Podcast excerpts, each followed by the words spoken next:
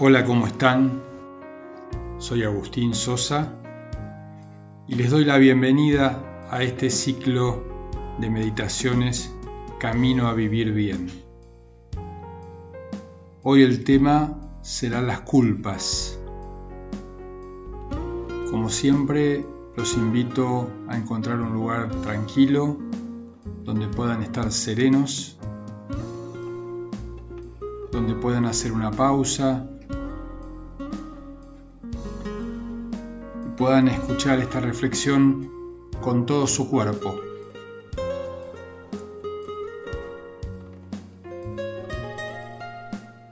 Les pido también que tengan un papel y algo para escribir a mano para poder escribir algunas respuestas a las preguntas que les haré al final de la reflexión.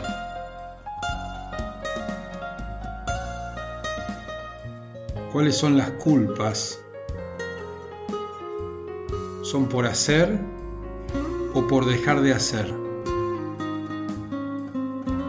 ¿Por darle a un hijo, a un amigo, a un hermano más que al otro? ¿O por no darle de lo que esperan o lo que suponemos que confían recibir? ¿Por no amar como quisiéramos? ¿Por no amar como creemos que deberíamos amar? Por disfrutar o que nos vean felices. Por debajo se esconde el miedo a fallar, a herir, a lastimar, a que el amor que se entrega no sea suficiente, a que se ofendan o enojen con nosotros. La culpa tiene que ver con un ideal de ser con el que nos comparamos. A veces también con una educación que se construye de esa forma, quizás como una manipulación, una manera de controlar generando pena, una obligación de estar atentos, de cumplir con el otro. Sería algo así como si no haces esto que necesito, es que no me quieres. Y además puede pasarme algo. Hay personas que viven repartiendo culpas y otras que sufren por no dar lo suficiente. Cuando eso se combina en un vínculo, puede ser muy negativo. Paz y culpa son como dos hermanas que no se hablan, que no se quieren. No pueden compartir el mismo espacio. Cuando una llega, la otra se va. Cuando se relacionan con un hecho en el que fallamos, es natural sentir la culpa. Es el paso previo al perdón, el arrepentimiento y a la reparación si ella es posible.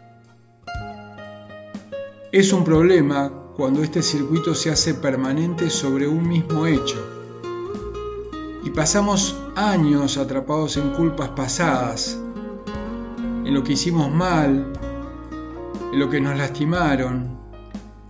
Es como vivir envenenados. Sentimos miedo de volver a sufrir, de volver a confiar, a que se repita una equivocación. Se necesita calmar esa angustia, compartirla en profundidad con alguien que sepa escuchar y acompañar para salir de esos pensamientos repetitivos y asfixiantes. Hay que dejar de castigarse, perdonarse, mirar el presente tomar cada acto de nuestra vida como un aprendizaje, agradecer por todos y cada uno de los días vividos. Los ideales están solo en una mente perfeccionista, que no es nada sin el todo, sin nuestro corazón, sin nuestra humanidad. La culpa solo tiene la pretensión de intentar conducir nuestra vida. La realidad es la que debemos abrazar en toda su dimensión con todo el cuerpo. Tenemos una vida para desplegarla en plenitud.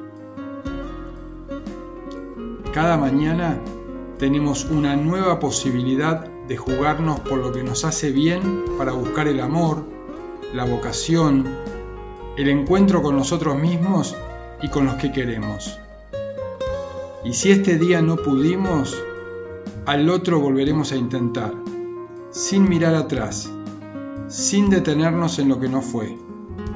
Hoy es un gran día para sentir paz estando vivo.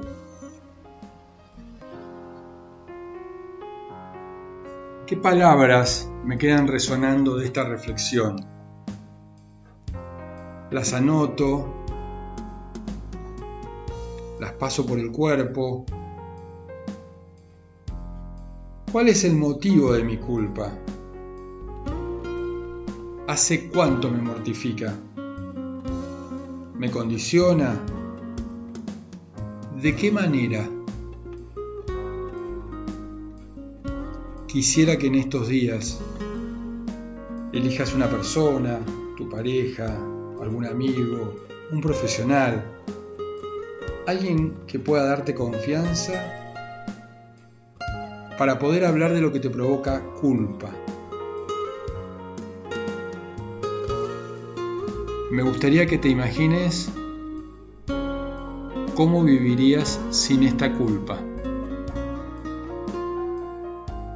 y qué te permitiría hacer con tu vida. Te dejo un saludo y te espero en la próxima meditación.